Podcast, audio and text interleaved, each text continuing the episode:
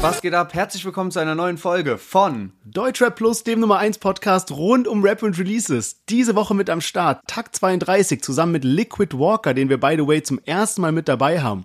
Ali Boumaier mit seinem neuen Song Licht, dann die 102 Boys zusammen mit dem Producer Duo The Crates, Genetik mit einer kleinen Machtdemonstration und zu guter Letzt AZ und Suna mit ihrem neuen Song SL. Ja, und heute zu Gast Phil, einer der Gründer von Amuse, das Music Manager Game, wahrscheinlich gerade das innovativste Projekt im Rap Game. Wir sprechen aber nicht nur über das Spiel an sich, sondern auch darüber, wie dieser Weg von der Idee zum finalen Produkt gekommen ist und wie schwierig das war, überhaupt so Künstler wie Haftbefehl, Olexesh, Batmums J oder Cool Savage davon zu überzeugen, da mitzumachen und auch ein bisschen darüber, was denn die Vision von Amuse ist und wohin es noch gehen soll. Also, Bleibt unbedingt dran und wir hören uns gleich nach dem Intro wieder.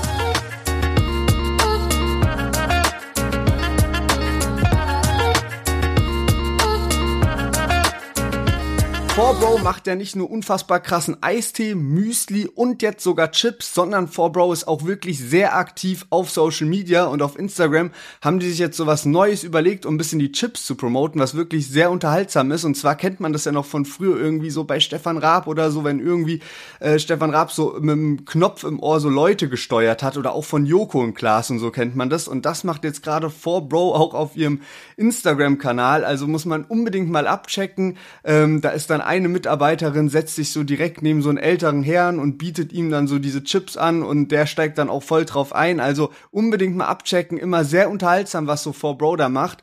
Und jetzt viel Spaß mit der Folge.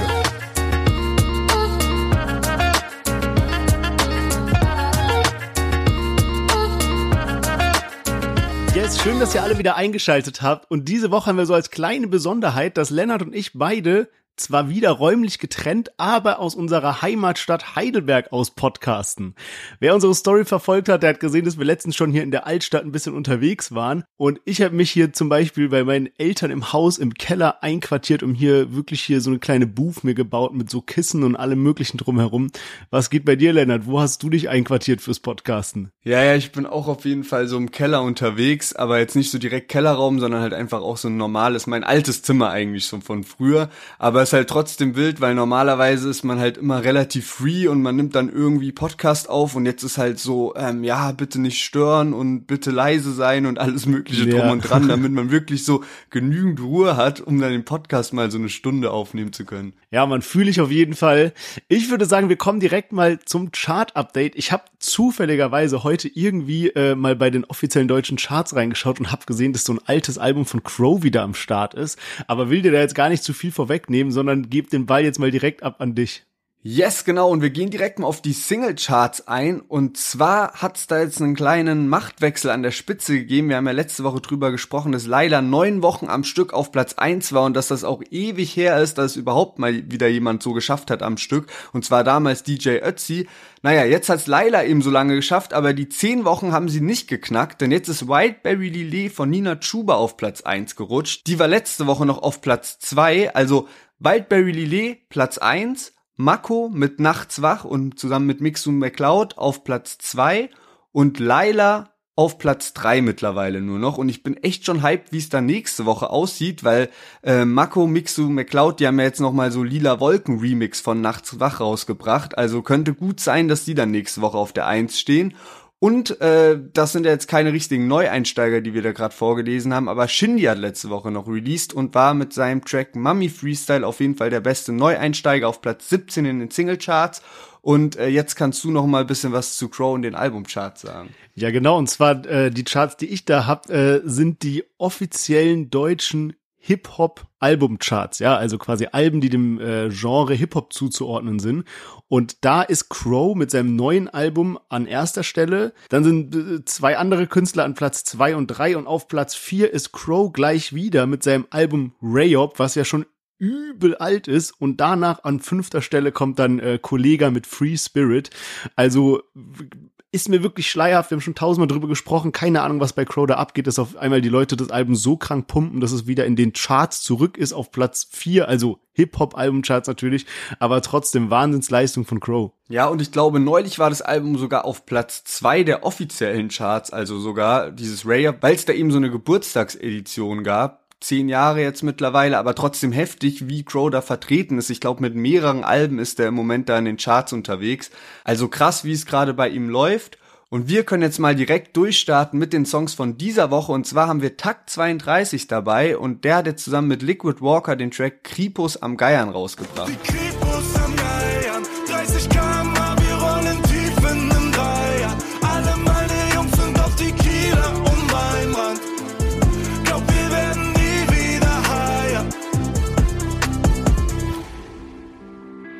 Durch den Block, bis der Reifen zerfickt. Blau aus der Ferne, wir scheinen im Licht. Gesichter zensiert in dem Zeitungsbericht. Genevrier auf dem Beifahrersitz. Ha, alles ganz normaler Wahnsinn. Es geht Tag ein, Tag aus, immer mit den Jungs zwischen Stadion, Bühne yes, und Tag 32 zusammen mit Liquid Walker, Kripus am Geiern. Und ich muss sagen, bei mir ist auf jeden Fall ein mieser Ohrwurm. Ähm, ich finde sogar bei dem Song fast die Parts stärker als der Refrain. Also auch eine geile Melodie und so ist ja angelegt auf äh, Freed from Desire, also ja auch ein internationaler Mega-Hit. Aber ich finde die Parts einfach extrem stark, was ja oft bei so bei so Party-Hits oder so Hits, die so eine krass melodische Hook haben, nicht der Fall ist. Deswegen Props an der Stelle. Und ähm, ja, wer unser Instagram verfolgt hat, den, der hat bestimmt den Post gesehen mit dem Vergleich zu Bones MC und Raf Kamora, weil ich war letztens irgendwie auf, ähm, auf YouTube und da habe ich so in, in meinem Feed so was reingespielt bekommen, so von so einem Live-Konzert von Bones und Raf, als die auf diesem Frequency Festival waren. Und da haben die eben ein bisher unveröffentlichten Song gespielt, der heißt wahrscheinlich, denkt man, äh, Weed mit nach Bayern, wo sie halt auf denselben Beat Weed mit nach Bayern singen. Äh, das hatte ich ja sogar letzte Woche im Podcast schon angesprochen und bin dann auf TikTok und habe auf einmal gesehen, dass Takt 32 eine Hörprobe von diesem Song hier, also Kripus am Geiern, auf denselben Beat rausgebracht hat. Ähm, mega der lustige Zufall. Anscheinend hat Takt 32 zusammen mit Liquid Walker den Song schon vor drei Jahren gespielt, also den haben die schon auf mehreren Festivals live performt und so weiter. Aber witzig, dass jetzt beide wahrscheinlich relativ zeitgleich rauskommen werden. Ich bin mir aber gar nicht so sicher, ob wirklich der Song von Bones und Raff auch rauskommt, weil du hast ja gerade schon gesagt, auch bei Takt 32 und Liquid Walker war das bisher immer so ein Ding, so ein bisschen Stimmungsmacher auf dem Konzert halt, bekannte Melodie einfach und äh, die haben halt einfach darauf performt. Ich weiß auch nicht, wie das die ganze Zeit mit den Rechten so aussah. Ist bestimmt auch nicht ganz leicht, die irgendwie zu bekommen. Und ähm, so bei Bones und Raff, die haben ja auch mittlerweile schon ihr Snippet zu Palm aus Plastik 3 rausgebracht. Und dort war das Lied, was du gerade angesprochen hast, auf jeden Fall nicht mit dabei. Deswegen bin ich mir nicht ganz sicher, ob das vielleicht auch einfach nur so ein Lied ist, um ein bisschen so die Menge halt anzuheizen auf dem Festival. Aber mal gucken. Ja, stimmt, du hast recht. Ich habe mir nämlich vorhin erstes Snippet angehört von Palm aus Plastik 3 und da war der Song tatsächlich nicht mit dabei. Also ja, kann sein, dass der dann nicht mit dabei ist. Ähm, aber was mir aufgefallen ist, dass Bones und Raff doch äh, jetzt häufig so bekannte Melodien sehr obvious einsetzen, weißt du. Da waren noch andere ähm, Songs, wo man direkt gehört hat, dass es quasi eine Melodie aus einem super bekannten Hit ist, den die da so recycelt haben. Ja, Mann, genau. Und Taxi wird ja jetzt auch diesen Freitag dann endlich rauskommen. Ähm, und da ist es ja auch so, dass die sich direkt an diesem Crazy Frog Sample bedient haben. Ja. Ich bin echt gespannt, wie gut das Ding dann abgehen wird. Weiß aber insgesamt auch nicht ganz genau, wie sehr ich so diesen Sample-Hype mittlerweile feier. So in den letzten Jahren war das immer noch mal so was ganz Lustiges, aber Mittlerweile hat man schon fast das Gefühl, dass die Hits von diesem Jahr nur Hits werden, wenn es wirklich ein Sample ist. Ja, man, ey, ich fühle das total, was du sagst. Ich muss ehrlicherweise gestehen, dass bei mir oft so ist, wenn ich dann, keine Ahnung, ich höre zum Beispiel zwei, drei Lieder, die nicht auf irgendwas Berühmtes gesampelt sind, dann kann sein, ich die auch gut finde. Und wenn dann was kommt, was gut gesampelt ist auf irgendwas, was man kennt, wie jetzt zum Beispiel Kripus am Geiern, dann ist bei mir direkt so, ah, geil, und ich feiere so auf die erste Sekunde. Aber das ist dann so nachhaltig lange so ein Hit bei mir wird, ist schwieriger, wenn es ein bekanntes Lied ist, was gesampelt wurde. Und was ich noch schlimmer finde, also das finde ich wirklich okay, wenn man es gut macht, ist vollkommen legitim. Aber was ich noch schlimmer finde, ist, was zum Beispiel Samreiz diese Woche gebracht hat. Der hat ja dieses Kiss Me Through the Phone rausgebracht und hat einfach nicht mal Deutschrap auf diesen bekannten Beat gemacht, sondern er hat einfach auch den kompletten Text übernommen und einfach so ein bisschen anders, bisschen ganz klein abgeändert, aber quasi selber Text, selber Beat als sein Refrain genommen und das ist halt super billig. Also, wo ist dann der, die, der, die künstlerische Arbeit, weißt du? Ja, Mann, und der hat auch einen guten Hate abbekommen in den Kommentaren. Also da ist ja wirklich so jeder YouTube-Kommentar die so einem als erstes angezeigt werden, ist so von wegen so, ey, mach mal bitte wieder so Rohdiamant-Style und so und dann aber auch direkt immer so 1000 Likes und sowas. Also da gibt's echt viele, die sich so darauf abfacken, glaube ich, dass dann halt sowas kommt. Und ey, auch nochmal zu dieser ganzen Sache, wir werden da vielleicht auch bei Raff und Bones nächste Woche nochmal drüber reden, weil die ja auch was samplen, aber auch äh, so 022, die, die hatten wir mit Coachella dabei, ne? Mhm. Das finde ich halt auch krass. Die haben das auch gut gemacht, aber ich finde es halt auch, auch heftig, wenn so Künstler so alles darauf bauen, dass sie nur mit so gesampelten Liedern so Hits landen können. Ja. So, die haben danach wollten die Gigi rausbringen, also dann Gigi D'Agostino samplen und ähm, das Lied wurde, da haben sie ja nicht die Rechte dafür bekommen, aber haben das auch schon die ganze Zeit so krass gehypt und sowas und du hast so richtig gemerkt, die wollen einfach nochmal so Coachella sozusagen den Erfolg davon kopieren und so das nächste Mal so mit Gigi jetzt so eine TikTok-Welle starten. Ja. Und da denke ich mir so ein bisschen so, ey, keine Ahnung, so wenn dann wirklich deine ganze Aufmerksamkeit eigentlich nur da ist, weil du dich halt an alten Melodien bedienst, das ist halt auch kein richtiges Standbein in der Musikindustrie. Ja, ich glaube, das ist jetzt gerade so ein kleiner Quick-Win, wie du einfach in so paar Playlisten reinkommst, so, aber natürlich baust du damit nicht nachhaltig dir so ein Künstler-Image auf, dass du so eine stabile Fanbase hast, die über Jahre hinweg deine Musik supportet. Ja, man denke ich auch. Aber um jetzt vielleicht nochmal zurück zum Song und auch zu den Künstlern zu kommen, du hast vorhin schon richtig erwähnt, so Liquid Walker hatten wir ja noch nie im Podcast mit dabei und äh, lustiger Fun Fact an der Stelle, ich denke, das überrascht dich jetzt auch. Ich habe, also ich müsste jetzt sogar hier in Heidelberg irgendwo noch eine Liquid Walker CD rumliegen haben. Der hat bisher in seinem Leben ein Album rausgebracht und ich habe auch nochmal geschaut, das ist jetzt echt neun Jahre her und ähm, der hatte damals aber auch richtig, richtig stabile Features am Start. Also unter anderem äh, Sido und Cool Savage und auch Motrip und auch Vega, weil der damals eben so mit dieser Freunde von Niemand Gang so ein bisschen rumhing und darüber halt auch das äh, Album dann rausgekommen ist. Und ja, Liquid Walker ist echt irgendwie schon so ein Berliner Urgestein und ähm, ist da so seit Jahren oder Jahrzehnten so in diesem Dunstkreis unterwegs. Und äh, ja, stimmt, mit Bassultan Hengst hatte der auch noch ein Feature. Und weil ich ja eh krass so das verfolgt habe, was so Sido gemacht hat zu der Zeit noch so, bin ich dann eben auch so auf Liquid Walker aufmerksam geworden, weil die beiden viel zusammen rumhingen zu der Zeit. Ja, dann habe ich auch noch einen lustigen Fact dabei, der dich als äh, jetzt Hardcore-Fan wahrscheinlich dann doch nicht überraschen wird. Und zwar habe ich vorhin gelesen, dass Liquid Walker auch in dem Film von Sido und Biteit, also in Blutsbrüders, eine Nebenrolle gespielt hat.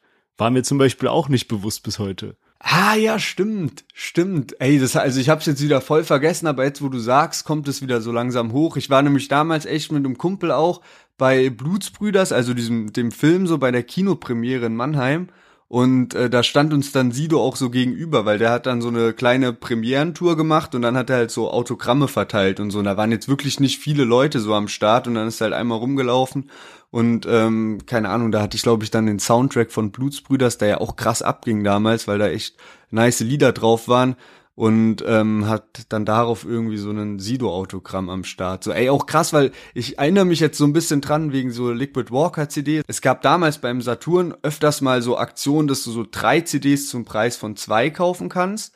Und ich hatte so einen Deutschrap-Kumpan so in der Schule und dann haben wir das halt immer so ausgenutzt und ähm, haben uns halt dann so, keine Ahnung, halt abwechselnd immer, weißt du, so, wenn du ja. einmal drei CDs kaufst, darf einmal der eine sich zwei aussuchen und der andere nur eine.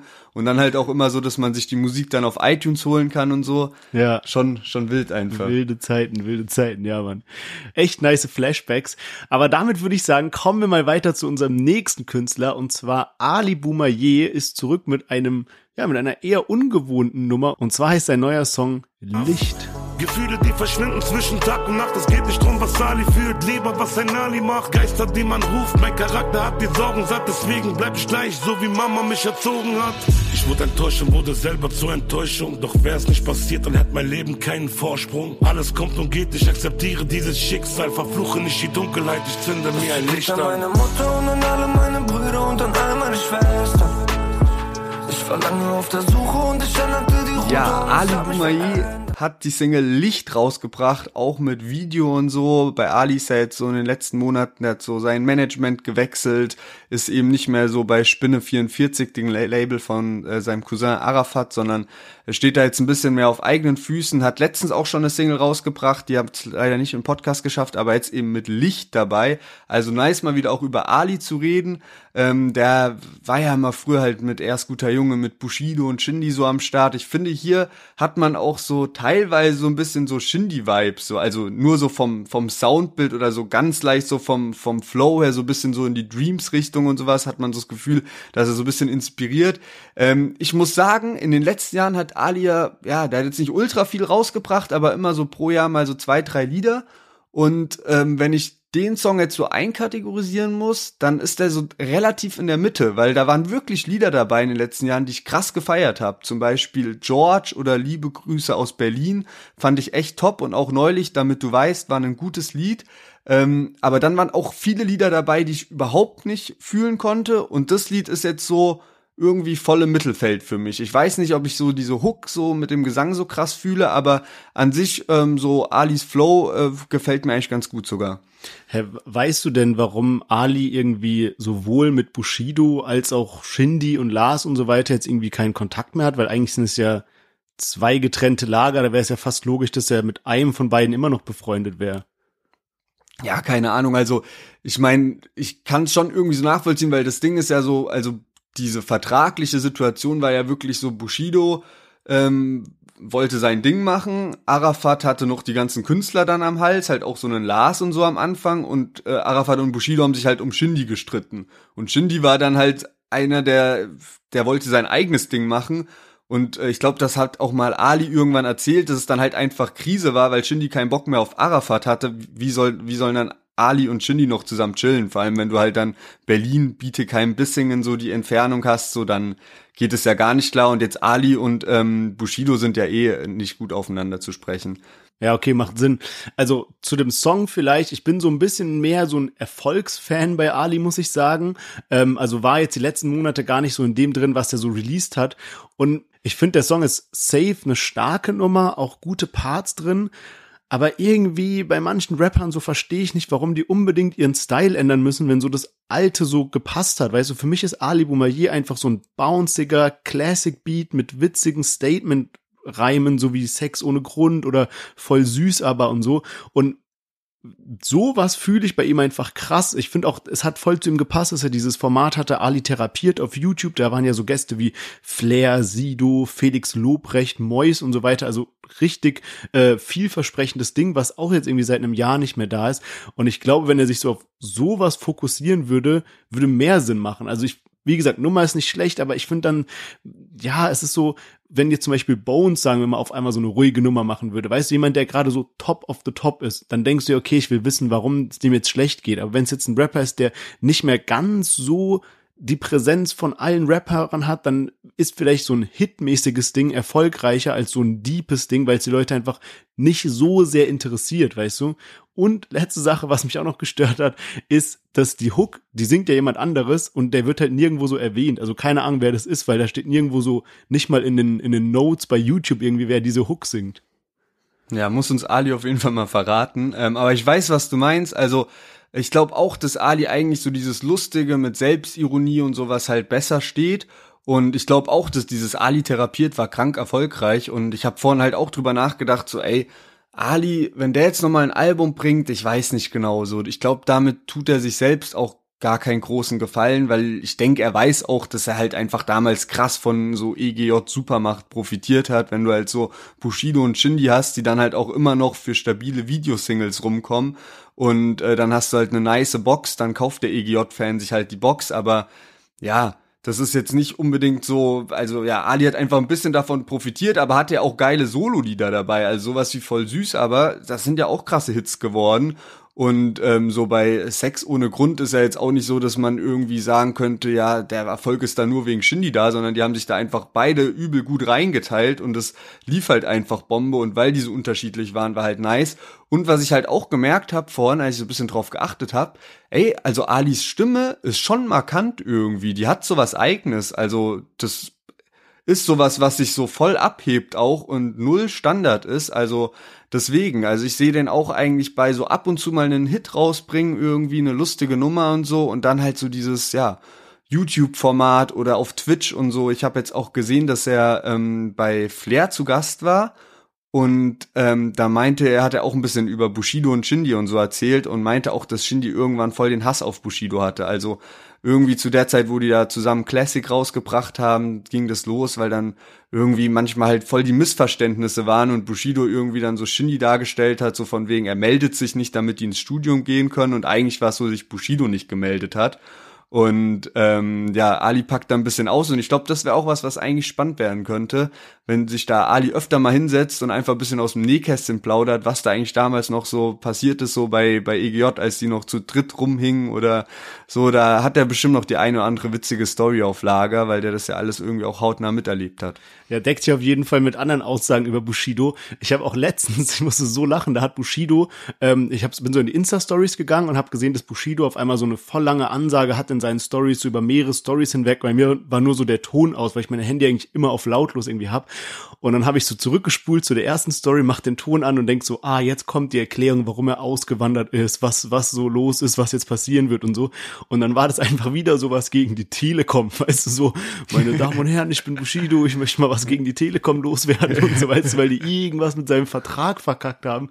Ich finde, es ist so lächerlich, nur weil du irgendwie so keine Ahnung, zwei Millionen Follower hast, musst du nicht wegen jedem Bums, der hat doch schon für die Deutsche Post und für alles irgendwie seine Reichweite ausgenutzt, um da Druck zu machen, was irgendwie, ich ja, weiß nicht, also ganz, Deutsche ganz Post komisch. am Hindenburgdamm hat mittlerweile schon Legendenstatus wegen diesen Videos damals. Ja, aber ich bin safe. krank hyped auch auf diese Dubai-Doku sozusagen, also auf den zweiten Teil, weil das haben eben Ali und Flair auch gesagt, dass das jetzt wahrscheinlich echt kommen wird.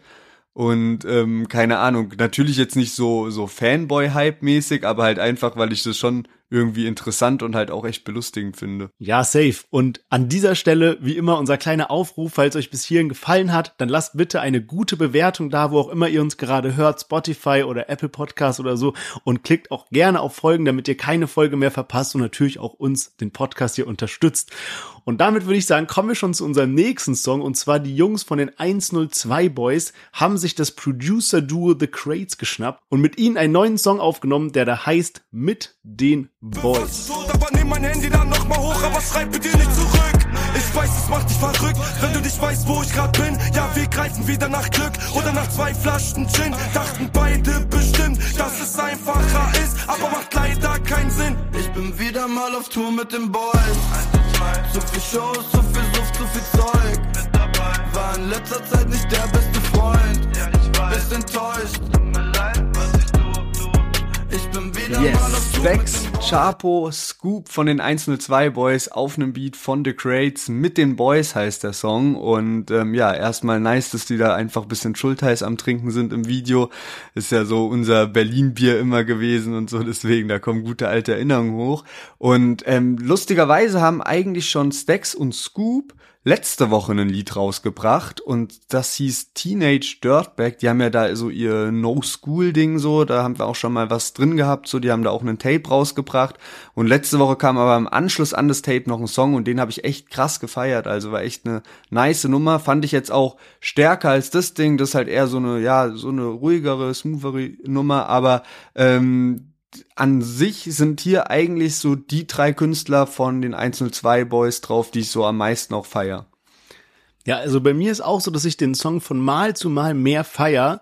Ähm, ist jetzt natürlich so ein bisschen konträr zu meiner, zu meiner Kritik bei Ali, weil auch bei den 102 Boys ist es ja nicht unbedingt der Style, mit dem die bekannt geworden sind. Man kennt ja von so Songs wie Bier oder keine Ahnung, was mir immer direkt in den Kopf kommt, ist dieses 1, 2, 3, 4 Bretter vor dem Kopf oder wie das geht, weißt du, so diese bisschen äh, heftigere Nummern irgendwie.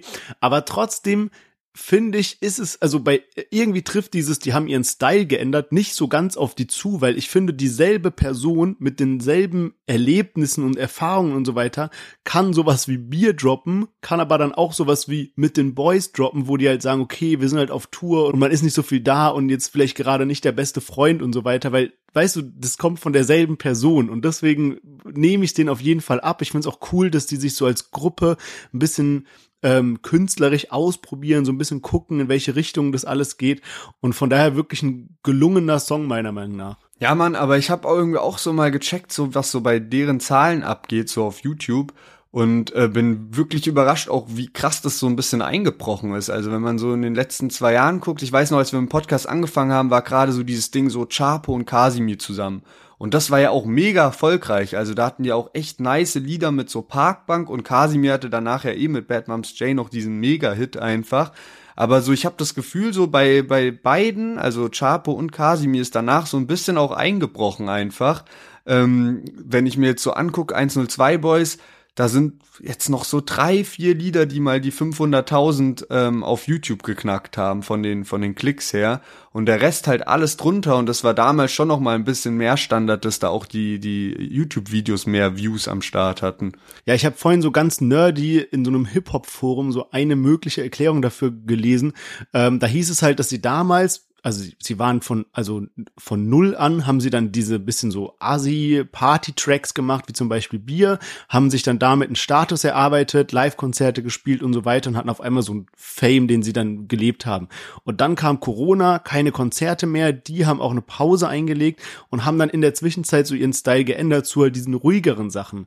Und grundsätzlich ist es ja schon so, dass diese ruhigeren, etwas melancholischen Songs so im Durchschnitt ein bisschen weniger Hype bekommen als so diese etwas partymäßigeren oder hitmäßigeren Sachen. Und von daher durch diese Pause und durch diesen Stylewechsel müssen sie jetzt fast ihren Fame nochmal von vorne aufbauen. Weißt du, was ich meine? Also ganz neuer Style halt.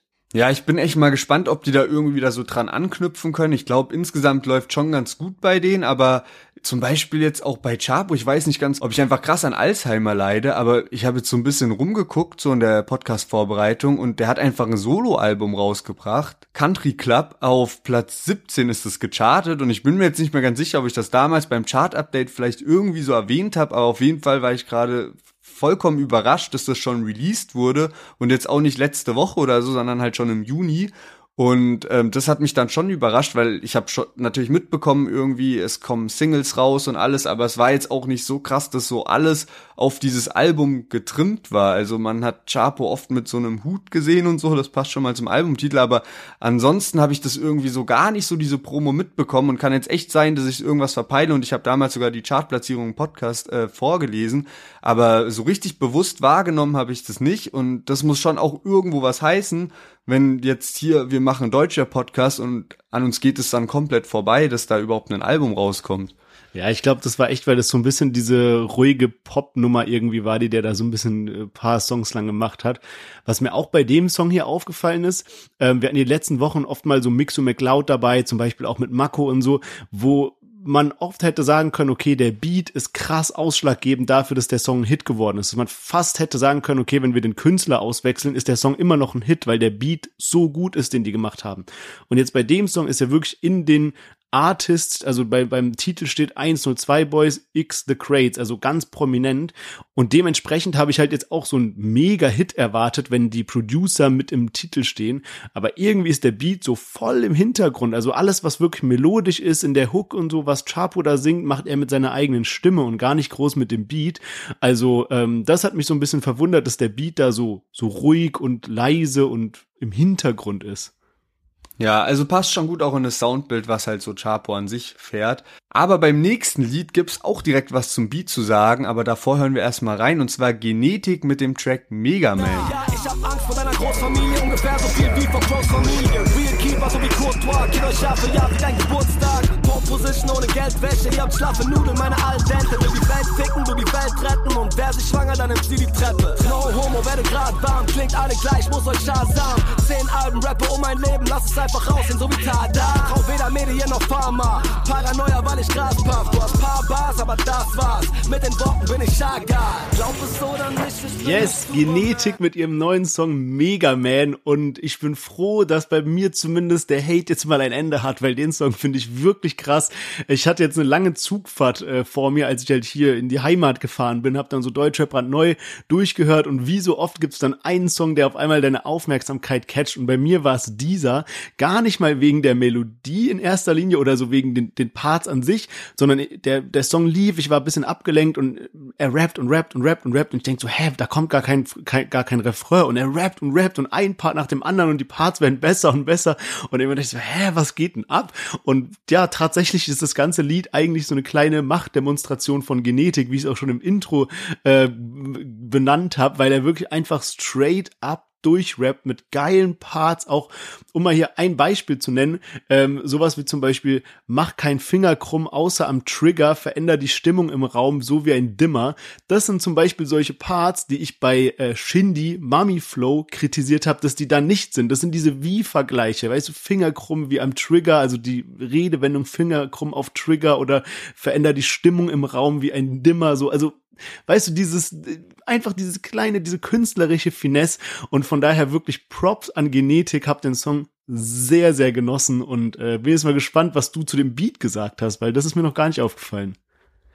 Ja, weil ich finde auch den Song vom Text her krass, da sind viele lustige Lines dabei, zum Beispiel irgendwie sowas wie Real Keeper wie Courtois. Courtois ist so der Torhüter von Real Madrid und deswegen so Real Keeper, also halt einfach dann, verstehst du, wie ich meine, ne?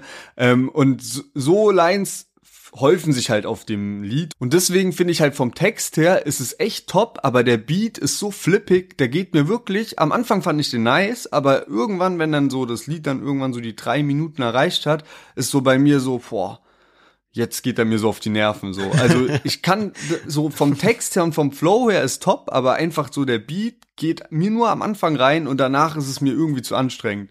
Ja, ja, ich kann auf jeden Fall so ein bisschen nachvollziehen, was du meinst. Und was mich auch hier wieder krass abgefuckt hat, ist es zumindest in der YouTube-Version so voll die lauten Geräusche sind. Die ganze Zeit irgendwie fährt so ein Auto lang oder so ein Hubschrauber fährt oder irgendwas ist die ganze Zeit, weshalb man sich so gar nicht auf den Song konzentrieren kann. Ist in der Spotify-Version Gott sei Dank nicht, aber trotzdem irgendwie ein bisschen störend. Ähm, also ich fühle auf jeden Fall, was du meinst. Und ich habe mir auch so ein bisschen überlegt, also Genetik hat jetzt keine schlechten äh, Streaming-Zahlen oder sowas, auf keinen Fall. Aber trotzdem habe ich das Gefühl, dass die noch viel mehr rausholen könnten, wenn die so ein paar Stellschrauben ändern, weil für mich stimmt einiges, also der Text stimmt, die sind mega unique von der Stimme, vom Auftreten her, die haben ja diese, diese crazy Masken und so, aber die sind trotzdem, glaube ich, bei dem Mainstream Deutschrap-Hörer schon noch so ein bisschen im Hintergrund. Und ich glaube, wenn die einfach so ein bisschen mehr weiß ich nicht, rausgehen würden, vielleicht mehr Stories machen in den Videos. Das waren jetzt auch zum Beispiel alles so Cartoon-animierte Videos irgendwie, wenn sie da so eine, so ein nices Ding machen irgendwie, wo sie abgelichtet sind, 4K-Video, viel Tamtam -Tam und so, dann, hey, die könnten viel mehr Fame haben, glaube ich. Ja, safe, denke ich auch. Aber ich weiß auch nicht ganz genau, ob die das wollen, weil die ja schon auch immer gegen so famegeile Künstler auch shooten.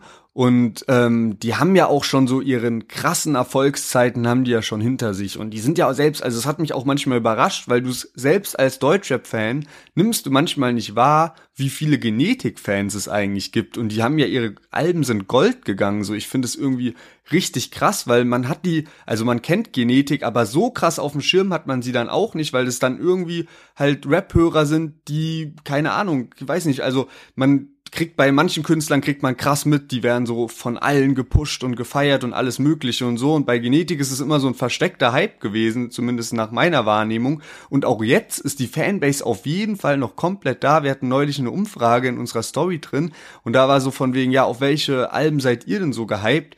Ey, wie oft wurde Genetik genannt? Das war echt unfassbar. Also da sind wirklich gerade so viele von unseren äh, Fans auf Instagram und vom Podcast irgendwie drauf gehypt auf das Album, was dann auch im September kommt. Also äh, September wird echt sehr, sehr wild. Man hat ja jetzt Bones und Raff bald als erstes und dann eben äh, KMN mit AZ Suna, Shindy, Genetik. Aber ich habe schon gesagt, AZ und Suna releasen und äh, die haben jetzt auch eine neue Single am Start. Das ist mittlerweile schon die fünfte Single zum Album Ultra Plus und die heißt SL. Will sich messen, mein Protest geht Essen. Es gibt kein Treffen, fick alle, die dich kennen. Wartet auf einen Auftrag, lass sie rennen. Ich bin in Brüssel, Innenstadt und sitze im Essen. Sitze im Essen. Ich hab vor mir feige Vater und Braten, keine Wahl mehr und sitzen dafür Ellen. Selbe Krisen, anderer Tag, nur der Chivas in mein Glas lässt mich alles hier vergessen.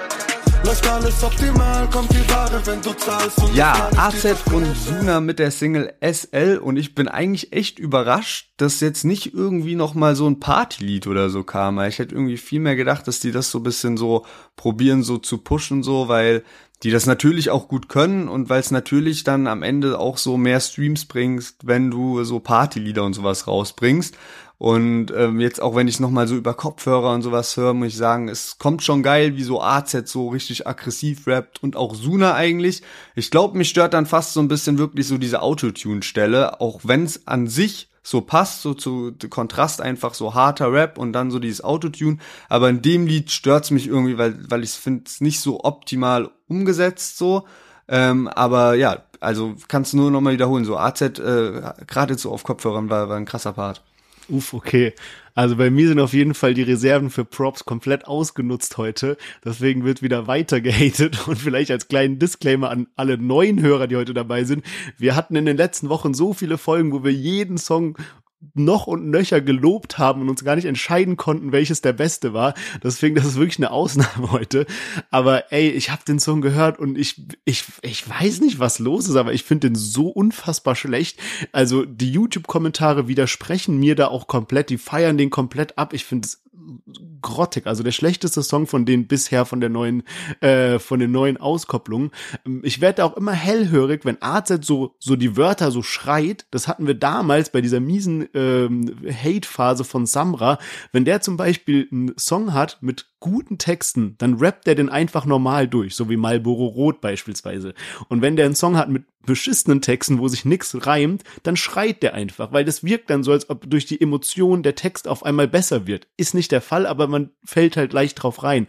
Und genauso ist es jetzt auch hier bei AZ und Suna, wobei ich es vor allem AZ-Part mega schlecht finde. Und ich habe mir hier mal den Spaß gemacht, mir mal eine Zeile rauszuschreiben, um das ein bisschen mehr zu konkretisieren, was genau ich daran so beschissen finde. Und zwar in dem AZ-Part, der an sich auch ultra kurz ist. Das sind, glaube ich, sechs Zeilen.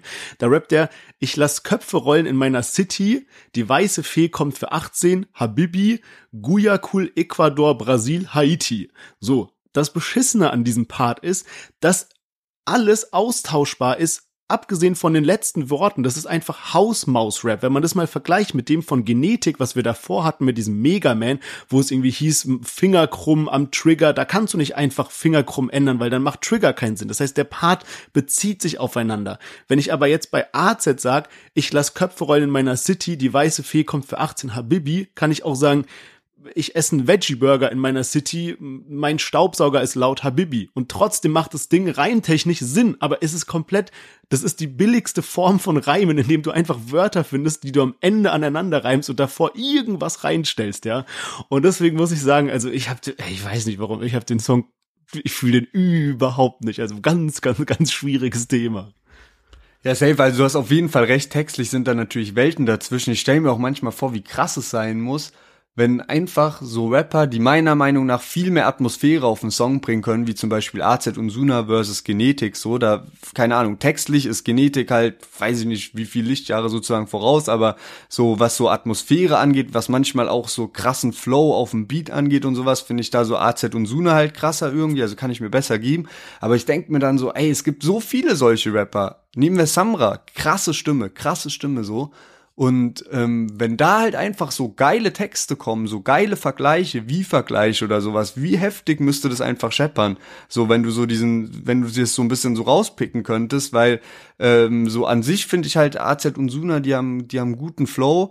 Und muss aber auch sagen, dass das jetzt nicht so meine Lieblingssingle von denen ist. Also auch jetzt in dieser, in der Promophase. Also eher hinten dran so, ich wir haben auch mal eine Abstimmung gemacht in der Story, da haben die meisten Leute gesagt, dass die erste Single KMN wirklich die beste war und dann Karussell und so sehe ich es auch so ein bisschen.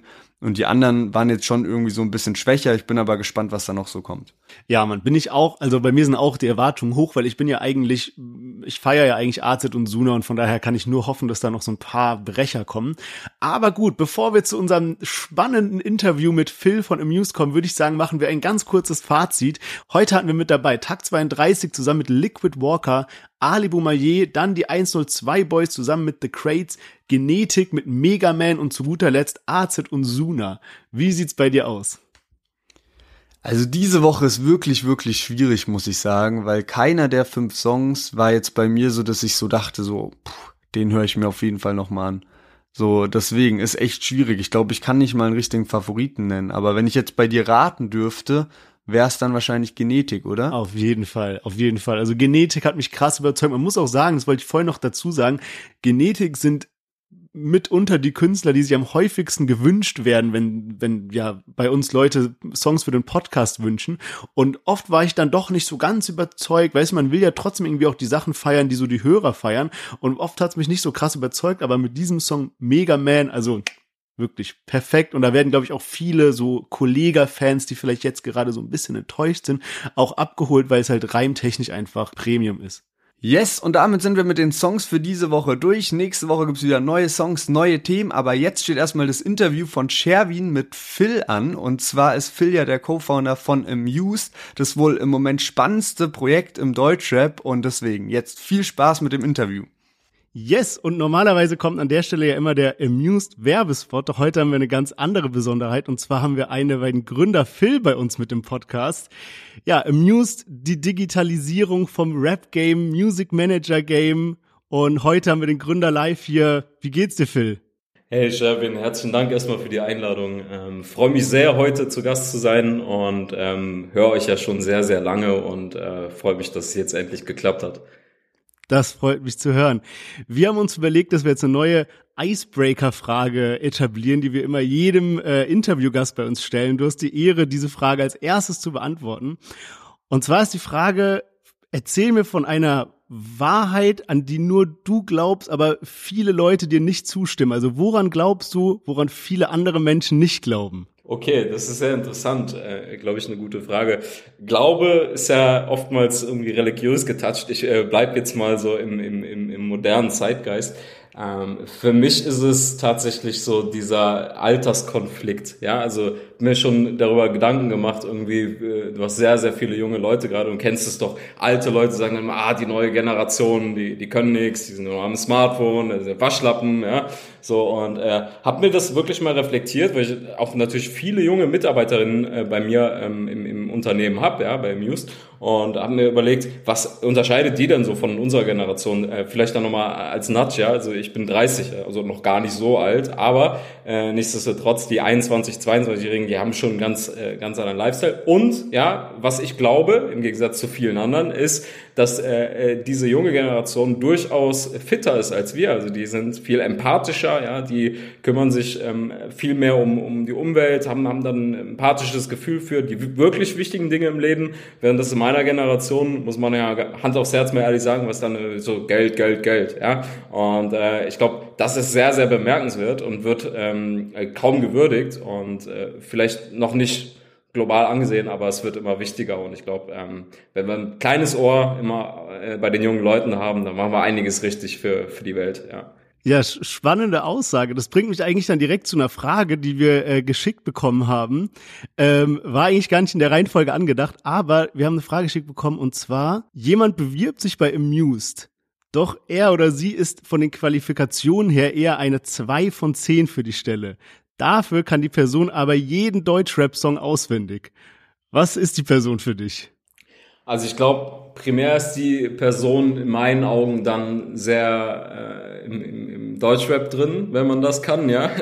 ähm, aber auch so, ja. Also ich muss dir sagen, bei unserem Bewerbungsverfahren ähm, ich wüsste jetzt nicht, wer welchen Abschluss bei uns hat. Klar, das passiert mal, dass ich weiß, okay, der oder diejenige jetzt das und das studiert, aber ich selber habe ja jetzt auch keinen, keinen Universi äh, Universitätsabschluss und äh, einen entsprechenden Background. Deshalb ähm, ähm, ist es für mich immer sehr, sehr beeindruckend, wenn Menschen das können. Das heißt, derjenige, der die Frage gestellt hat oder diejenige, ja, äh, wenn dem dann so ist, ja, melde dich gerne. Ja. Ich freue mich immer, wenn wir äh, passionierte Menschen finden, die, die an die Vision glauben für mich ist der Glaube viel, viel stärker als alles, was auf einem Papier steht. Ja, also ähm, ich selber habe eine extreme Passion eben für Musik, äh, für die Industrie. Ja, mich interessiert alles. Ja, obwohl ich halt eben nicht irgendwie was in die Richtung studiert habe. Ja, und das ist auch okay so. Und wenn wir Menschen finden, die genauso sind, ja, dann äh, umso besser. Ja, dann freue ich mich, weil dann haben sie eben eine Passion.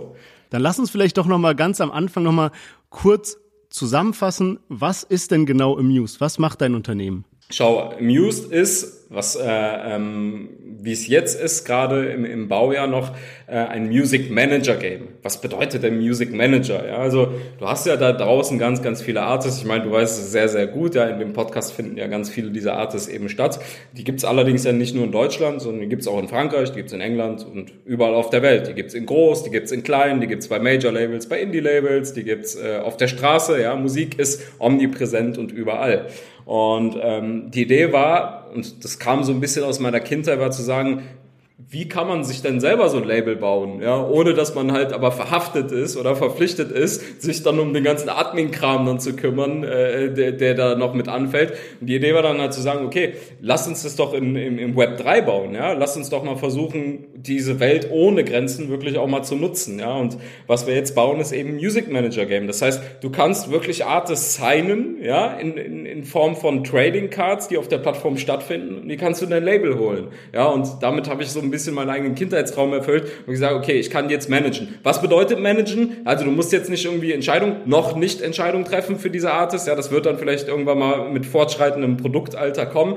Äh, was jetzt ist, ist, dass wir ähm, die Artist Cards bei uns sammeln. Ja, das heißt, du kannst die als Nutzer kaufen oder durch Turniere erwerben. Du stellst die jede Woche auf und je nachdem, wie die Artists dann im echten Leben performen, weil das ist ja auch wichtig für so einen Music Manager, ja, wie performen die im Streaming, wie performen die im, im Social Media Media-Bereich, das wird immer wichtiger auf TikTok auch, ja.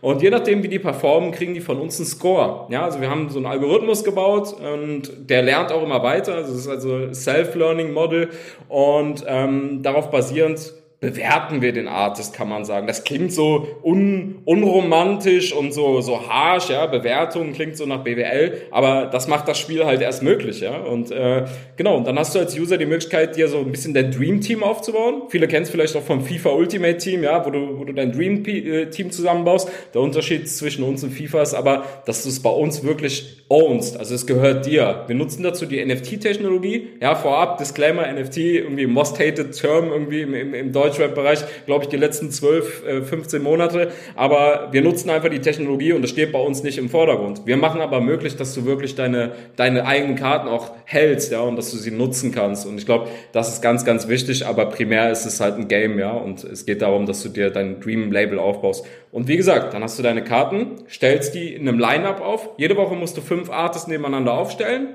Ja, musst dann natürlich überlegen, okay, wann release jetzt der, wann release die, ja, wann, wann macht Sinn, wann, oder ist gerade eine kreative Pause drin. Gibt ja auch Artists, die sagen, ey, äh, à la KIZ, ich mache jetzt mal vier Jahre nix. Ja, das gibt's auch. Dann, dann muss man halt irgendwie dran glauben, dass da bald was kommt oder dass die im Streaming weiterhin so stark sind, dass sie präsent sind. Ja, also das gibt's ja auch. Das macht ein KIZ ja nicht ohne Grund, sonst würden sie ja verhungern. Die können sagen, ey, pass mal auf, äh, es läuft ja auch so weiter. Und genau, das ist das Game. Und am Ende, und ich glaube, das ist das Allerwichtigste und das war immer so ein Traum von mir. Ich habe immer ganz, ganz viele Boxen gekauft, ganz, ganz viele CDs, ganz viele Konzerttickets und immer reingepusht, mehr oder weniger, mein Geld, mein, mein hart verdientes Taschengeld, ja. Ähm, und äh, kam aber nichts zurück. Ja, und das hat mich so ein bisschen getriggert. Deswegen habe ich gesagt, okay, da muss was zurückkommen. Ja, und wir haben das jetzt ermöglicht. Das heißt, wenn dein Line-up gut funktioniert, also dein Team gut spielt in der echten Welt, dann wird das auf Amused eben belohnt, ja, in, in verschiedenen Turnieren, wo du dann halt äh, neue Karten kriegst, die kannst du auch mit anderen traden oder äh, an, an deinen Freund verkaufen, was auch immer. Und natürlich gibt's auch Preise, ja, in Form von, von Preisgeldern und, und anderen schönen Sachen. Lasst euch überraschen, kommt bald. Richtig cool, ja. Ich meine, jeder kennt es so ein bisschen, wenn man jemanden trifft und mit dem über Deutschrap redet. Jeder hat irgendwie eine Meinung und sagt, ah ja, glaub mir, der und der Newcomer, der kommt noch richtig krass raus. Das heißt, so wie ich sehe, damit man wirklich sein, sein Rapper-Fachwissen bei euch nutzen kann und damit erfolgreich sein kann, müsst ihr natürlich möglichst viele Rapper ins Spiel bekommen, ne? Klar, also das, das Thema ist ja, wo wir die Balance schaffen müssen, auch als Firma, ist ja, wir haben, wir haben jetzt eine Jordi, also ein Bad Moms J haben wir dabei, wir haben Cool Savage ja auch dabei, das ist, glaube ich, einer der Pioniere auch so im, im NFT-Bereich in, in Deutschland, ja, hat, hat er die Lanze gebrochen als Pionier.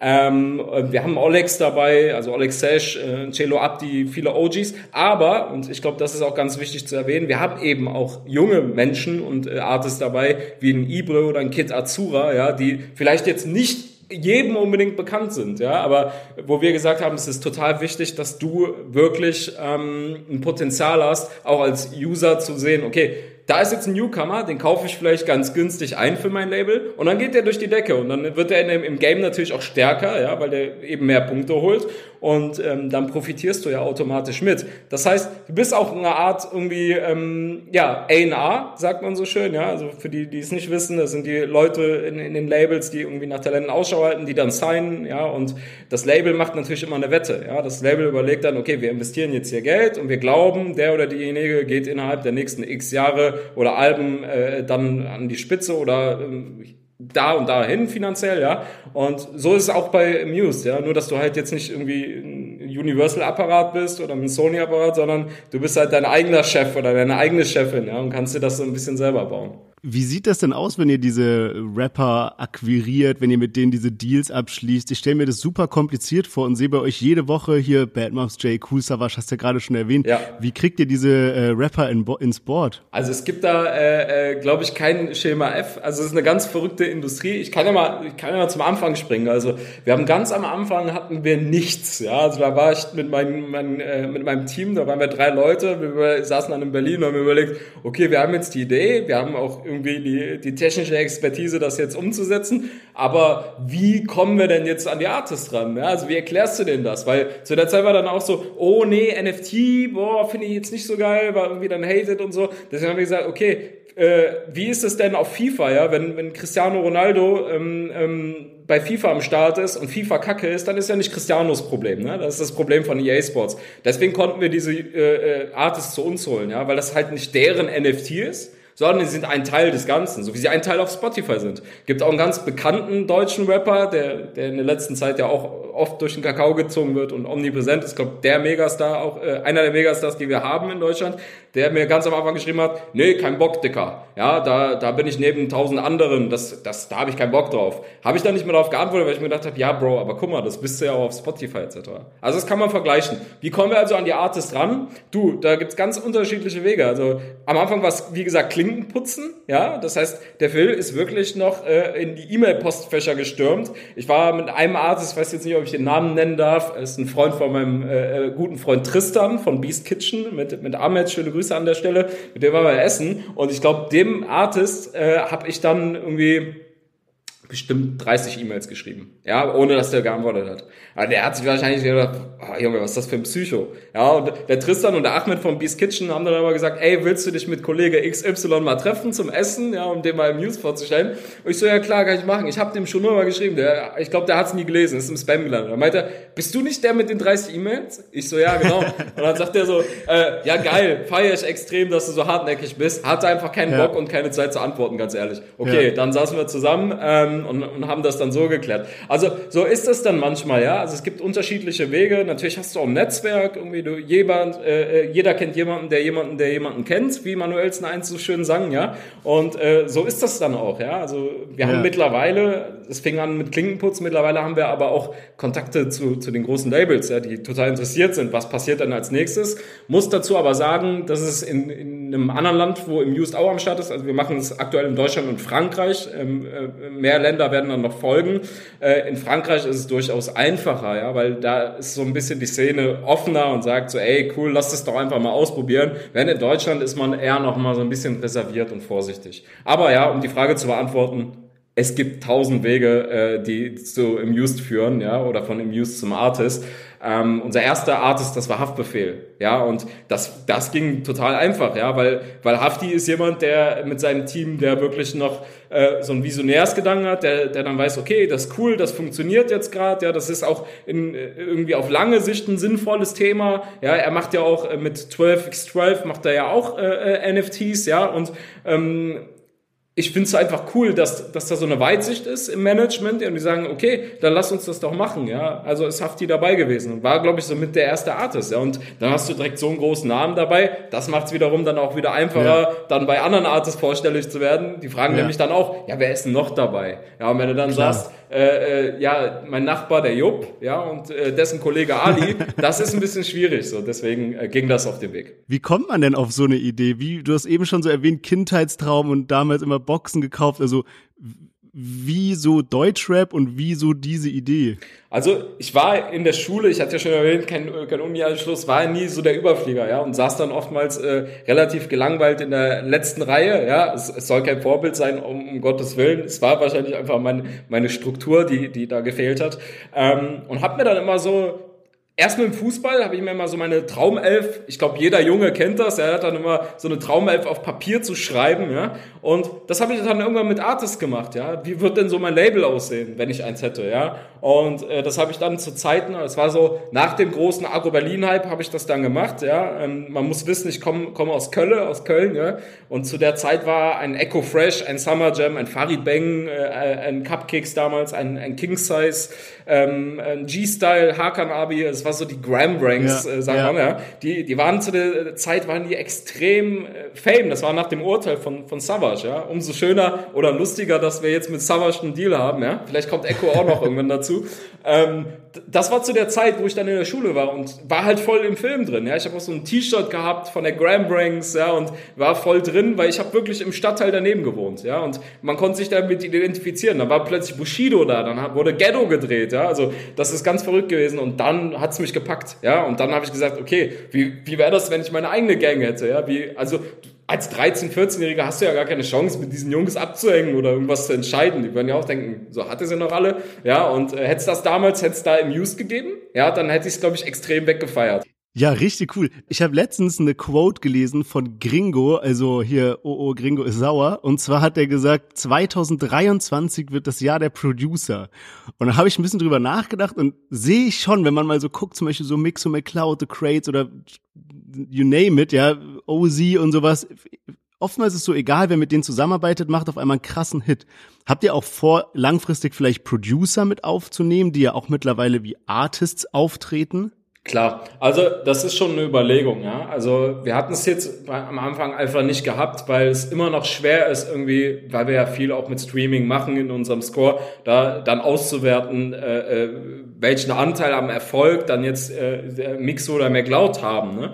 Ähm, Mixo und McLeod waren aber auch zwei äh, der Producer, ja, ich glaube, das sind natürlich irgendwie die bekanntesten, die man jetzt in Deutschland aktuell nennen würde, ja, wenn man da irgendwie neben Jumper etc., wo, wo man sagen würde, okay, die sind jetzt krass, ja, aber äh, bei den Jungs wusste ich schon, okay, die hatten auch schon mal eine NFT gedroppt irgendwie. Das war so in der Zeit, als ich Research betrieben habe, ja, überlegt, so, äh, wie kriegt man ein NFT, was gibt's denn noch in, in, im deutschen Musikbereich an NFTs und die Jungs hatten da schon was gedroppt, ja, und war total begeistert auch von, von deren Futura-Kampagne, äh, äh, also die hatten ja dann äh, eben ihr Producer-Album gemacht, was ich bis heute noch teilweise höre, was ich total geil finde, ja, weil es so schön vielseitig ist, erfrischend, ja, das ist wie so ein Minzwasser mit Zitrone im Sommer irgendwie. Es war mal echt was Geiles Neues.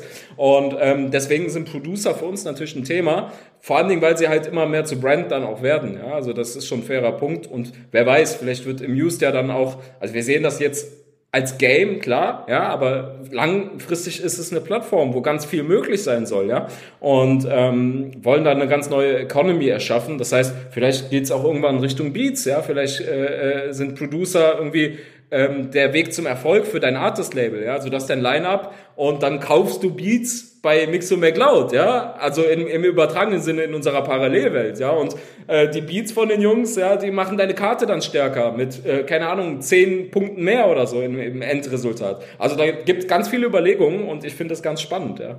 Was ist denn die große Vision von dem Muse? Wenn jetzt mal fünf Jahre lang alles so laufen würde, wie erwünscht und noch besser, wo sind wir dann? Also ich bin der Meinung, dass ähm, die Vision von dem Used äh, sein sollte und auch ist, dass wirklich jeder, ja, und ich meine nicht nur wir als Nerds oder Industrielle oder äh, Artist, äh, wirklich jeder. Das heißt irgendwie ähm, die Hausfrau von nebenan, der Hausmann von nebenan, der Busfahrer, der Dachdecker, also wirklich jeder irgendwie partizipieren kann. Ja, das ist so das, das Interessante. Also, weil jeder hört ja Musik. Musik ist ja überall. Und ich finde es halt doof, wenn wir das irgendwie eingrenzen. Ja, deswegen glaube ich, ist die Vision von uns, dass wir sagen, pass auf, wir wollen, dass jeder sich sein Line-Up bilden kann, sein, sein Dream-Team zusammenstellen kann und davon profitieren kann. Das heißt, wir erschaffen ja auch einen neuen Revenue-Stream. Also der Artist verdient bei uns natürlich auch an jedem Verkauf, den wir da tätigen, mit. Das ist ja klar. Und ich kann dir sagen, das ist um ein Vielfaches höher, als sie jetzt im Streaming äh, verdienen. Ja?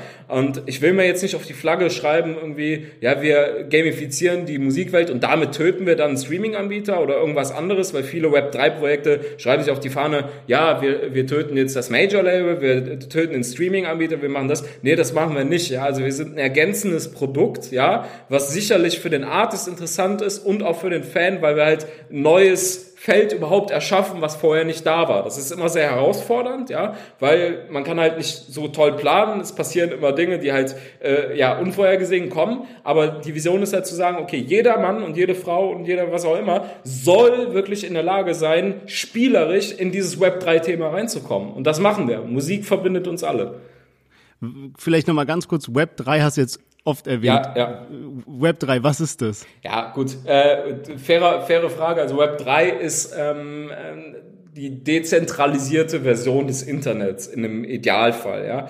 Ich bin allerdings keiner, der jetzt sagt, also dezentralisiert nochmal, vielleicht da fangen wir auch nochmal an, ja. Also das bedeutet, jetzt gerade hast du so eine Art Plattformökonomie, was Web 2 genannt wird, da hast du dann Facebook, Amazon etc., die haben dann einen Server, der steht im Ort X, ja, und die wissen quasi, was abgeht, ja. Also wenn du, Sherwin, jetzt da bei Amazon, weiß ich nicht, ein neues Haargel kaufst, ja, dann weiß Amazon, okay, der Sherwin, der kauft am liebsten mattes Haargel, ja. Und äh, Web 3 äh, ist halt dezentralisiert. Das heißt, da gibt's halt viel mehr Anonymität, ja, da gibt's auch viel mehr Ownership. Ich hatte das Beispiel von FIFA ja eben erwähnt. NFT ist ein Teil von Web3. Es gibt aber auch DeFi, also äh, dezentralisierte Finanzprodukte. Es gibt sogar Grundstücke, die du dort kaufen kannst.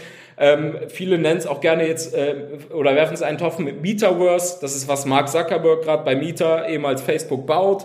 Ja, also ähm, die dezentralisierte Welt. Sehe ich im Used jetzt als absolutes Web3-Projekt? Nee, auf gar keinen Fall. Weil unser Produkt soll einfach für jeden zu nutzen sein, ja, und soll den Menschen helfen, sich langsam an das Thema ranzutasten, weil die ersten Produkte, die jetzt kamen, so auch im Musikbereich, waren total schwierig. Ja, und dann musst du deine Metamask connecten und dann musst du das machen, dann machst du noch drei Saltos und dann musst du aber nochmal durch einen Tornado gehen und, und ey, da bist du ja auch schon raus als, als Normalmensch, ja, und auch für mich total schwierig am Anfang gewesen, das überhaupt zu checken.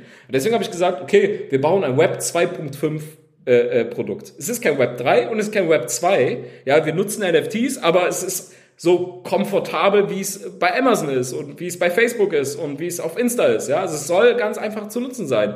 Und ich glaube, damit kannst du dann einfach auch die Menschen davon überzeugen, zu sagen, okay, ich schaue mir das mal an, ohne jetzt ein Studium dafür ablegen zu müssen. Wir machen es einfach und deswegen sind wir eine Web 2.5 Firma, sage ich so schön, ja. Ja, gut gesagt. Was würdest du denn sagen, sind aktuell die größten Herausforderungen für euer Geschäftsmodell? Also für unser Model aktuell ist natürlich herausfordernd, ähm, Artist äh, von uns zu begeistern, ja, weil wir sind gerade noch in, im Stealth-Mode, mehr oder weniger. Wir haben jetzt ein paar Dinge ausgetestet, sind ja noch gar nicht so richtig live, ja. Das heißt, egal ob es jetzt Community Artists oder irgendwelche Manager sind, ja, denen du dann äh, erklären musst, du pass mal auf, was wir hier machen, das hat Hand und Fuß, das ist cool, ja, das, äh, wir haben natürlich auch Investoren, die daran glauben, ja, die, die sagen, was Just da macht, ist cool, ja, ähm, auch aus der Musikindustrie, ja, und äh, dementsprechend ist das die Herausforderung, die, die Menschen dazu äh, äh zu bewegen, uns einen Versuch zu geben, ja, uns, uns die Chance zu geben, ähm, ähm, gemeinsam zu wachsen. Ja. Das Schöne für den Artist, ich habe den Artist ja gerade erwähnt, ist natürlich, dass es relativ passiv ist. Also der Artist muss jetzt nicht irgendwie ein Musikstück droppen, ein neues T-Shirt entwerfen als NFT-Goodie oder so. Das machen wir nicht, ja. Bei uns ist einfach so, du hast ein Foto, das kommt dann auf die Trading Card und den Rest übernimmt unser Algorithmus und wir als Team. Ja, also dann bist du als Artist raus und dann schaust du einfach, wie sich das entwickelt. Ja, und kriegst dann natürlich, wie eben erwähnt, dann deine, deine Anteile an den ganzen Trades etc. Und ich glaube, dann ist es auch fair, ja. Dann hat der Artist was davon, ohne viel machen zu müssen. Ja. Ich glaube, das ist das Interessante.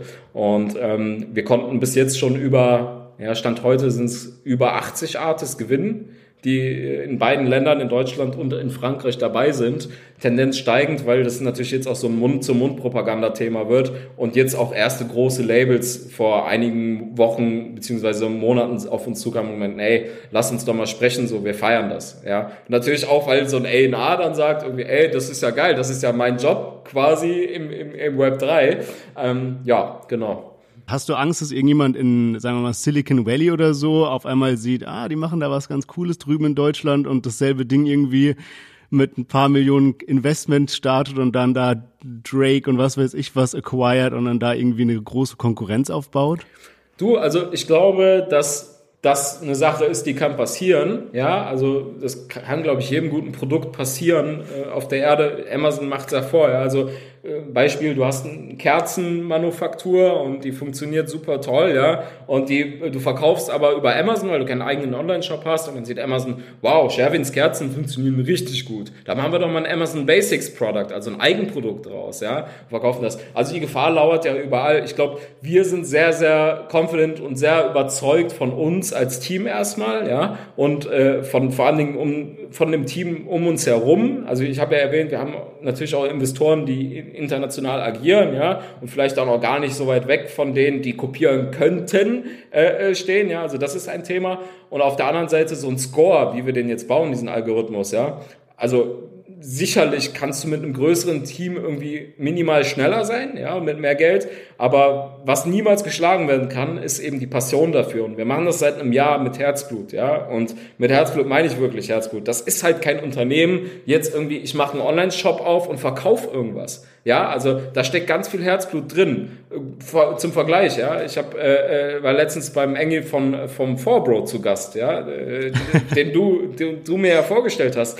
Und ja. äh, das ist ebenfalls ein Unternehmer mit mit Herzblut, ja. Und auch hier, ne, da könnte man jetzt sagen, pass mal auf, Forbro funktioniert so gut, da gehen wir doch mal her und kopieren das. Und tatsächlich ist das passiert, ja. Die Lidl hat das gemacht. Es war aber nicht erfolgreich. Ja, das habe ich auch gesehen. Ja, ja, es war aber nicht erfolgreich, ja. Und ja. Äh, das erzählt die Geschichte doch eigentlich schon, ja. Also dass diese DNA und dieses Herzblut, was bei uns im Team und jetzt auch in unserer langsam größer werdenden Community am Start ist, das kannst du gar nicht kopieren. Ja, und, und wenn doch, mein Gott, ey, es steht geschrieben, dann ist es halt so, ja, aber das, das soll mich nicht ärgern, ja, ich, ich, wir bauen hier was Geiles, ja, und wir glauben daran, dass wir ein geiles Produkt hinkriegen, was andere Menschen machen, links und rechts, klar, du guckst immer mal, ja, was macht der, was macht der, aber das interessiert mich jetzt nicht, ja, ich will ein geiles Produkt bauen und ich will mit, mit unseren Leuten, die dabei sind, was Cooles schaffen, wir wachsen als Familie und wenn wir fallen, dann fallen wir auch als Familie und stehen dann aber auch wieder auf. Da passt eigentlich die nächste Frage, die wir hier zugeschickt bekommen haben. Und zwar, Universal kommt zu dir und bietet 50 Millionen Euro, um Amuse zu kaufen. Was würdest du machen? Ja, also ich glaube, das ist so eine Frage, die wurde mir sehr, sehr oft schon gestellt mittlerweile. ja, also ähm, das ist ein interessanter Gedanke, weil ich glaube, wenn ich jetzt sagen würde, ja, das würde ich nicht annehmen, weil Major, so, ne? Also das wäre, wäre, glaube ich, wäre nicht ehrlich, ja. Also bei so einer Summe würdest du als, als Startup-Gründer auf jeden Fall überlegen und überlegen, okay, was können wir damit machen? Ich glaube, das Geld alleine wäre gar nicht so der Entscheidungspunkt, sondern das würde ja implizieren, dass du dann quasi auch ein Teil von Universal bist. Dabei gibt's aber ja auch coole Artists bei Sony, da gibt's auch coole Artists bei Warner und bei ganz vielen anderen Labels, ja. Das heißt, diese coolen Artists, die könnten ja gar nicht bei uns am Start sein. Ja, deswegen glaube ich, wäre das so ein Ausschlusskriterium, halbwegs zu sagen, okay, äh, das können wir so nicht machen, aus dem einfachen Grund, dass, äh, dass wir dann nicht die ganze Musikwelt abdecken können, was ja unsere Vision ist. Also ja, leider dann äh, Pass, ja, also geht wie, wie reagieren denn Major Label auf eure Pläne? Ja, also das Schöne ist, äh, das hatte ich ja gerade schon erwähnt, wir sehen uns nicht als äh, äh, den Befreier ja, vom Artist jetzt zu sagen, so, okay, der, die Majors, das sind die Bösen, etc. Ganz im Gegenteil. Also ich finde diese Denkweise, das hört man ja sehr, sehr oft in der Musikindustrie, das böse Major, das ist so ein teuflischer Club und da sitzen sie alle mit den Illuminaten an einem Tisch. Quatsch. Ja, also was ich, äh, was ich bisher mitbekommen habe von, von Majors, mit denen wir zusammenarbeiten, und wir haben jetzt wirklich mit jedem Major auch schon mal gequatscht, ja, ist halt, äh, dass die einfach total interessiert sind, was da passiert in der Welt, ja. Und natürlich musst du dich als so ein Riesenkonzern, bleiben wir mal beim Beispiel Universal, als so ein Riesenkonzern musst du natürlich auch schauen, was passiert, weil du vielleicht nicht von heute auf morgen Dinge so schnell umsetzen kannst, wie es ein Startup machen kann. Ja? Deswegen ähm, das Feedback von Majors ist halt, dass die interessiert sind, dass sie cool finden, was wir machen und das natürlich beobachten. Ob das jetzt ein äh, äh Case für die ist, die dir sagen, okay, da müssen wir jetzt dringend rein oder nicht, das vermag ich jetzt nicht zu beurteilen, weil ich die Denkweise des Majors dann jetzt auch nicht so gut kenne. Aber äh, Interesse ist auf jeden Fall da, ja, und der Austausch ist auch da. Klar, wir schließen keinen aus. Ich glaube, wenn man irgendwie eine Kehrtwende schaffen will für den Artist im Sinne des Artists, das heißt, dass der Artist dann auch irgendwie monetär fair äh, beteiligt wird, dass es vielleicht neue Ideen gibt, ja, um auch Fans zu unterhalten, dass Fans vor allen Dingen auch mal beteiligt werden ähm, da, das können wir nur alle zusammen schaffen. Das geht nicht, indem wir sagen, Amused ist jetzt irgendwie der Firestarter, wir holen noch sechs, sieben amerikanische Großinvestoren rein und machen die alle platt. Das ist nicht die Denkweise, das geht nicht, weil du triffst immer dann auf Widerstand. Du musst schauen, dass du von, vom Newcomer-Künstler, oder ich habe es ja eben so schön als auch als Straßenkünstler erwähnt, bis hin zum, zu Billie Eilish von mir aus, ja, dass du bis dahin wirklich alle mitnimmst und was zusammen kreierst, ja. Und das ist auch eben Web 3, ja. Da geht's halt nicht mehr nur darum, dass es eine Firma ist, die dann alles kontrolliert, sondern es ist mehr oder weniger ein Kollektiv. Und das ist der Kollektivgedanke. Und für uns bei Amused ist der das Kollektiv eben nicht nur, dass das wir sind als Firma, die Mitarbeiter und Investoren oder wer auch immer, sondern dass wir auch versuchen, jetzt mehr und mehr die Community dann mit reinzunehmen, ja, das am liebsten mit ins Meeting holen, ja, wenn das dann halt nur remote geht, ja, und Entscheidungen gemeinsam treffen. Ich glaube, das ist die Zukunft und das wird auch die Zukunft für viele andere Firmen sein, die vielleicht jetzt nicht im Entertainment-Bereich sind, sondern vielleicht auch in, in, in, in, in der Autoindustrie oder wo auch immer, ja. Das, das wird die Zukunft sein, ja. Das, äh, DAOs nennt sich das so schön, ja. Also dezentralisierte Organisationen, die dann halt äh, gemeinsam was entscheiden im, im, im Sinne von allen, ja. Ja, guter Punkt, weil dazu habe ich nämlich auch noch eine letzte Frage und zwar Community. Äh, das ist ja bei euch ein super großer Bereich, dieses komplette Community bilden auf verschiedenen Plattformen und so weiter. Was macht denn eine gute Community aus oder warum sollte man bei euch in die Community rein? Schau mal, ich, äh, ich bin sehr selbstreflektiert und versuche mal so ehrlich wie möglich zu antworten, wirklich in dem, in dem Sinne, weil viele klopfen sich so gerne auf die Schulter, sagen, ja, wir sind die Geilsten und das und das. Äh, für uns war es eine enorme Schwierigkeit am Anfang eine Community aufzubauen, weil das Produkt noch nicht live ist. Ja, also wir können immer natürlich dann von unserer Vision erzählen und wenn wir das dann erzählt haben, sagen die meisten Leute auch geil, ey, wie kann ich mitmachen? Ja, aber das wirklich übers Internet geil zu publizieren und an die Menschen zu bringen, ist gar nicht mal so einfach. Das heißt, am Anfang haben wir einfach so NFT wie alle gedacht. Wir haben Discord-Server aufgemacht. Discord, ja, ist so der Place to be.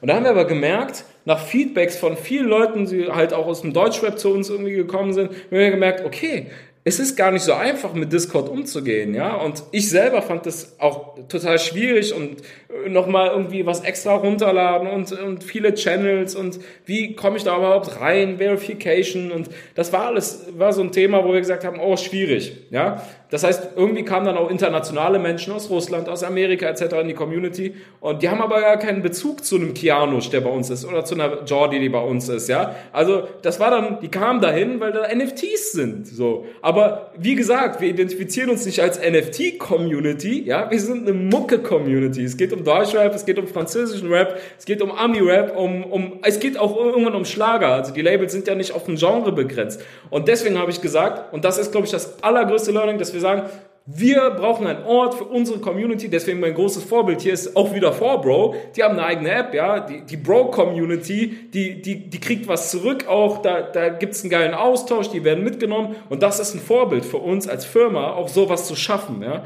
Und ähm, die Plattformen, die es aktuell gibt, sind leider gar nicht mal so gut, um das zu schaffen, ja. Deswegen hat 4Bro ja eben auch eine eigene App, weil du kannst keine geschlossene Community so easy einfach bauen. Das ist irgendwie eine Marktlücke. Also wenn da jetzt gerade jemand zuhört, der denkt, wow, geil, dann programmiere ich mal was. Ja, let me know, wir sind dabei. Ähm, ich habe gehört, WhatsApp arbeitet jetzt an einem Feature, dass du das dann wie auf Telegram irgendwie hast, dass du auch so größere Gruppen haben kannst mit Unterkategorien etc. Und für uns bedeutet das eben Community, dass wir sagen, wir wollen nur die Echten dabei haben. Ja, das ist so Hip-Hop-Begriff eigentlich, ne? dass wir sagen nur mit den Echten. Ja, aber es ist wirklich so. Also wir wollen nur Menschen dabei haben, die irgendwie Interesse daran haben und nicht einfach nur, äh, geil, NFTs traden, äh, mach ich mal eine schnelle Mark oder einen schnellen Euro, ja. Darum geht's nicht. Ja, was wir wollen ist Wir wollen das Produkt gemeinsam entwickeln. Ja? Wir wollen, deswegen bin ich hier in diesem Podcast, weil ich weiß, hier hören Nerds zu. Ja? Also wer sich das gibt, so, der weiß ganz genau, okay, ich will immer dranbleiben, ich will immer wissen, was gerade aktuell ist. Deswegen, vom ganzen Herzen, wenn du das jetzt da draußen hörst, wo immer du sitzt, ja, komm, komm zu uns, ja, melde dich bei mir, ja. Also in den Show Notes können wir eventuell vielleicht nochmal so eine kleine E-Mail-Adresse hinterlegen. Äh, komm, komm, komm, komm in die, komm in die Gang, wollte ich gerade sagen, oder komm in die Gruppe, ja, nur ohne Ferrari. das heißt, das heißt, äh, wo, wo ist die Gruppe dann? Auf Discord oder? Ja, aktuell, wie gesagt, aktuell bauen wir die, hatten wir die auf äh, Discord gebaut, ja, und sind jetzt gerade links und rechts mal am Schauen. WhatsApp arbeitet ja, wie gesagt, an der neuen äh, Community-Lösung ja. jetzt äh, und schauen halt, wann es released wird und würden das dann gerne darüber machen. Ansonsten ist es jetzt gerade, äh, Discord ist das Mittel der Wahl, ja, aber wie gesagt, durch diese internationale Community aus dem NFT-Bereich, sehr kryptoaffin, ist es das, wo ich sage als Gründer, das ist nicht unsere Musik-Community, die sich mit den Artists Tag ein, Tag aus befasst. Deswegen äh, stricken wir gerade ein neues Produkt. Ja, kommt, kommt dann bald auch, dass wir euch bald äh, äh auch mitteilen können, wo wir uns versammeln, ja, um das so ja, schön cool. zu sagen. Ja.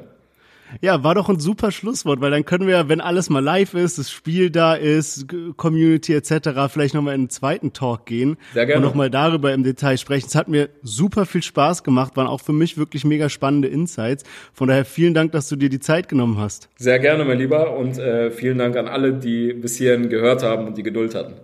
Yes, wir packen auf jeden Fall was in die Show Notes für alle, die äh, mit in die Community wollen, ein paar mehr Infos haben wollen, findet ihr alles in den Show Notes. Und dann, yes, vielen Dank. Cool. Bis dann. Ciao.